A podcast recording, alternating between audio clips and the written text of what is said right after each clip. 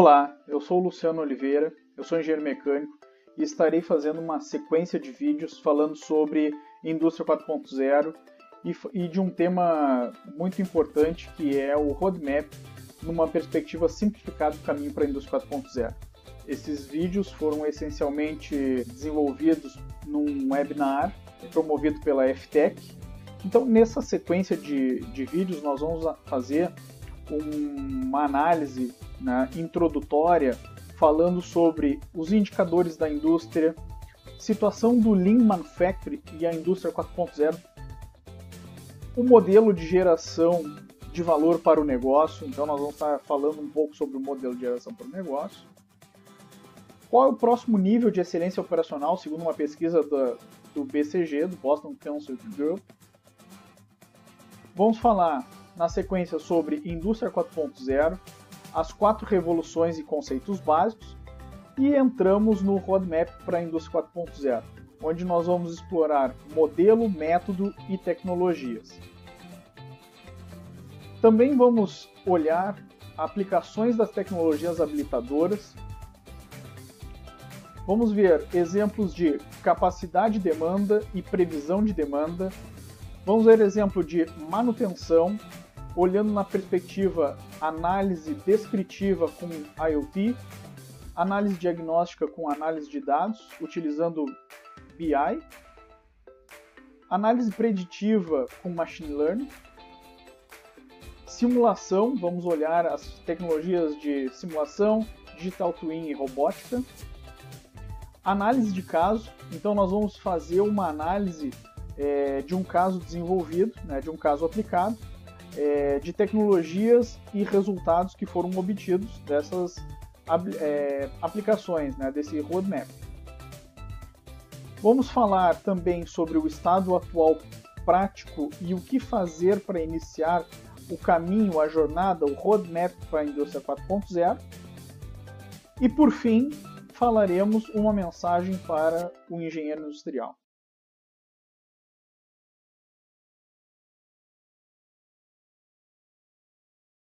Eu quero trazer alguns números, algumas informações, só para nos dar uma ideia. O Brasil hoje, no ranking global de competitividade, que avalia em torno de 140 países, né, nós estamos na posição de número 8, é, hoje não, né, em 2018, nós estamos com a posição é, de número 80. Esse relatório feito pelo, pelo Fórum Econômico Mundial, ele é bianual, né, então esse é, é, esta edição onde tem esse gráfico ele é bianual, então aqui é do relatório 2017-2018, 2019-2020, né, ainda não tem publicado, tem um parcial de 2019, né, uh, mas essa avaliação comparativa com esse gráfico, ela acontece de dois em dois anos. Então vejam, nós já tivemos lá em 2013, né, na posição de número 48 no ranking global de competitividade. Em 2018 estávamos em 80, caímos no ranking de competitividade. Para ter uma ideia, né, por curiosidade, né, ali alguns países né, é, que estão é, pontuando os, as 10 maiores colocações. Então, alguns países que têm iniciativas né, estruturadas de indústria 4.0, e o Brasil inicia agora uma estruturação sistemática para a indústria 4.0, né, mas ainda temos bastante para caminhar. Então, Estados Unidos tem um programa definido sobre a indústria 4.0, a Alemanha, o Japão, né, então são países, a China, são países que já têm uma, uma, políticas definidas e estruturadas para a indústria 4.0. Em termos de produtividade do trabalho, né, então, é, notem que esse é um, é um gráfico da CNI que ele, é, ele faz uma análise do período de 2000 a 2016. Né? E vejam que países como Coreia do Sul, eh, Estados Unidos, França, Japão, Alemanha têm crescimento de produtividade muito acima do crescimento da produtividade do Brasil, né, que é de 8,8%. É, cento, né? Então, é, é, um crescimento baixo comparado a outros países que investiram né, nas questões é, de tecnologia, de educação técnica e profissional, que se estruturaram e sistematizaram seus planos para essas questões de tecnológicas. E eu, costumo sempre dizer, né, nas minhas, quando eu, eu, tenho essa oportunidade de ter essas conversas, ou até em aulas, né, que a engenharia tem um papel fundamental, né, é, e, e, nós temos uma missão muito forte em fazer com que esses números melhorem. né, em fazer com que a produtividade do país melhore, em fazer com que a competitividade melhore. Como é que a gente melhora a competitividade? Melhorando a produtividade do trabalho. E, e por que, que a gente quer é, ser mais competitivo? Né? É, em termos de tecnologia, para que a gente tenha uma possibilidade de ter um crescimento do país econômico mais sustentável, para que a gente possa ter melhores condições de renda, para que a gente possa é, produzir inovação internamente, para que a gente possa ter mais riquezas no país e, e, consequentemente, que a gente possa ter um país melhor para todas as pessoas é, do Brasil. Né? Então, esse é um papel fundamental da, da engenharia de proporcionar é, ferramentas para que a gente melhore a produtividade das indústrias do país. Né? Então, eu sempre costumo dizer, engenheiros, vocês estão se formando agora, né, vocês têm essa responsabilidade com o país né, de melhorar a produtividade, porque vocês têm capacidade técnica e competência para que é, coloque essas coisas em prática, em operação no dia a dia. Eu vou trazer mais alguns números, né, para depois nós começar a entrar em tecnologia, que são de duas sondagens especiais, né, também da CNI. Uma falando sobre indústria 4.0, para a gente entender como é que está um pouco é, essa questão no Brasil, e sobre manufatura enxuta. Né? Então, é, uma, uma sondagem, a, a de Indústria 4.0 foi feita em 2016, mas nos dá uma boa ideia do cenário, e a, a sondagem sobre manufatura enxuta foi feita em 2019. Uh, foi avaliado né, como é que está a aplicação de 10 tecnologias né, a, a, relacionadas para a indústria 4.0. Então, é, são essas tecnologias que estão ao lado, mas a gente vai direto aos números aqui. Uh, perguntado às empresas né, sobre a utilização, né, se pelo menos elas utilizavam uma das ferramentas ao lado, é, nós temos o seguinte resultado. Menos da metade, 48%, utiliza pelo menos uma das ferramentas. Mas olha só, né, que, que coisa interessante. 6% das indústrias utilizam apenas CAD, que são ferramentas de é, desenho assistido pelo computador, as ferramentas 3D e 2D. 15% não utilizam nenhuma tecnologia de indústria 4.0. 6% das indústrias não souberam responder, é, não sabe se utiliza, né? E 25% não responderam à pesquisa. E aí, uma das, das bar as barreiras, né? Então, foi perguntado sobre as barreiras no entendimento delas. Barreira interna. A maior barreira interna é alto custo de implementação, na, na visão, na percepção das indústrias. Né?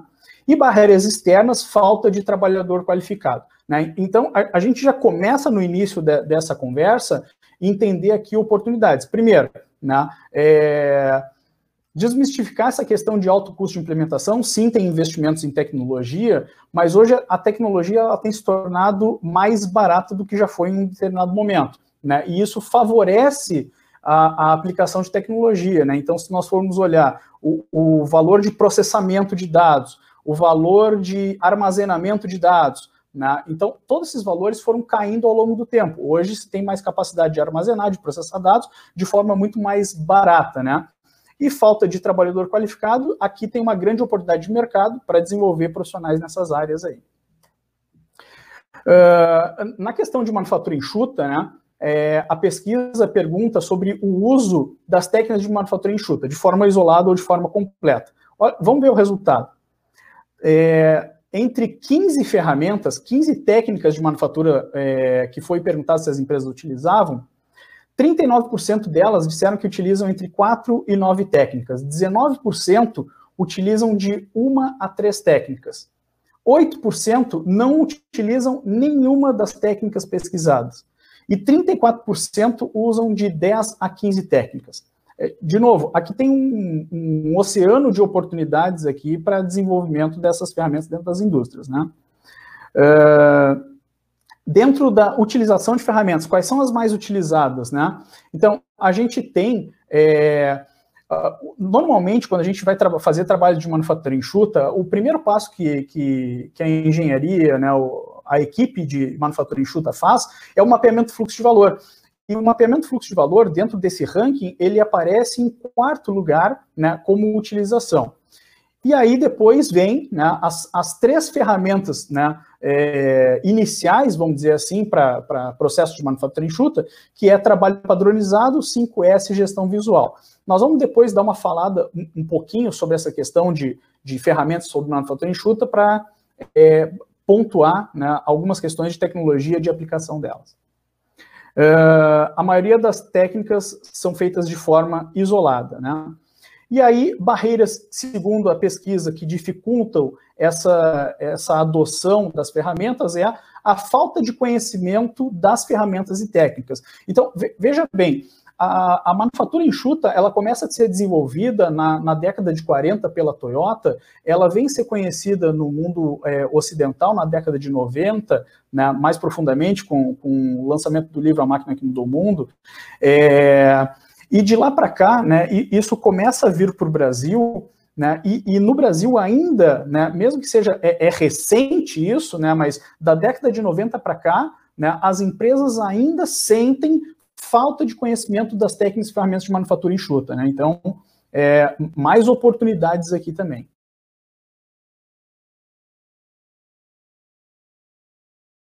E para complementar o vídeo Indicadores da Indústria, eu trago um assunto sobre produtividade como um material adicional e vamos falar rapidamente, em poucos minutos, sobre produtividade. Mas afinal, o que é produtividade? Produtividade é uma medida de eficiência do processo, onde nós temos insumos de entrada no processo e as saídas, que são os produtos ou serviços. Então, a produtividade é a razão entre a quantidade de produtos e serviços pela quantidade de recursos utilizados, ou seja, são as saídas pelas entradas. Exemplos de produtividade, nós temos a produtividade da mão de obra, produtividade do capital, produtividade da energia elétrica, sempre relacionando as saídas pela entrada. Então, nós podemos ter produtividade em quilos de produção por hora homem trabalhado. Nós podemos ter, na questão agrícola, é, sacos de soja por hectare de soja, então uma saída por uma entrada. Isso é produtividade, uma medida de desempenho. Quais são as formas que nós temos para o aumento da produtividade? Podemos aumentar a produtividade aumentando a produção utilizando a mesma quantidade ou quantidades menores de recursos reduzindo a quantidade de recursos utilizado enquanto a mesma produção é mantida ou aumentada, permitir que a quantidade de recursos utilizados se eleve, contando que a produção se eleve mais ainda, permitir que a produção decresça, contando que a quantidade de recursos utilizados decresça ainda mais. Sabemos que hoje, no momento, algumas empresas tiveram uma queda de produção. Porém, para elevar a produtividade nesse cenário, os recursos devem ser reduzidos ainda mais do que o proporcional de produção.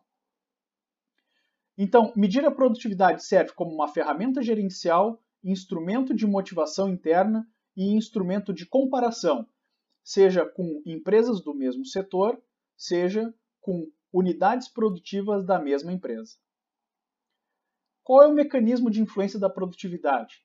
Aumentando a produtividade, nós conseguimos melhorar os custos específicos, ou seja, a unidade de custo por produto ou serviço pode ser menor com menor quantidade de insumos. Com isso, nós aumentamos a competitividade, ou seja, os produtos podem ser oferecidos a um preço menor.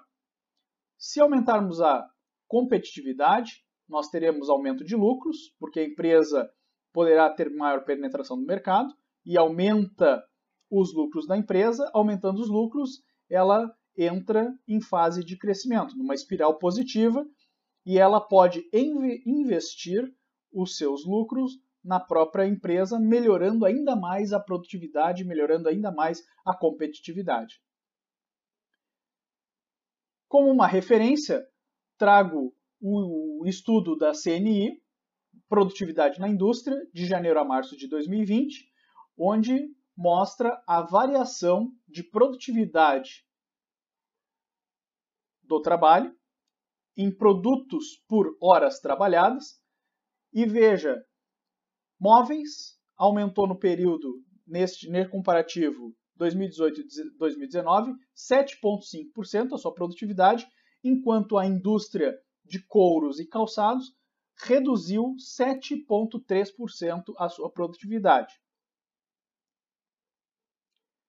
De forma prática, quais são as perguntas que nós podemos fazer na nossa empresa, na nossa firma, na nossa indústria?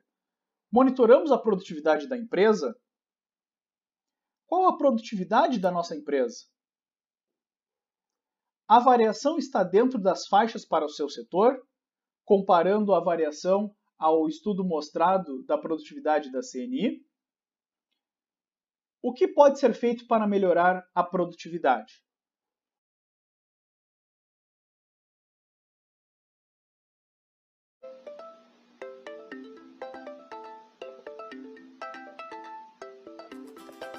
Muito obrigado por ter assistido este vídeo. Se você gostou, deixe seu like, curta o canal e deixe seus comentários. Muito obrigado.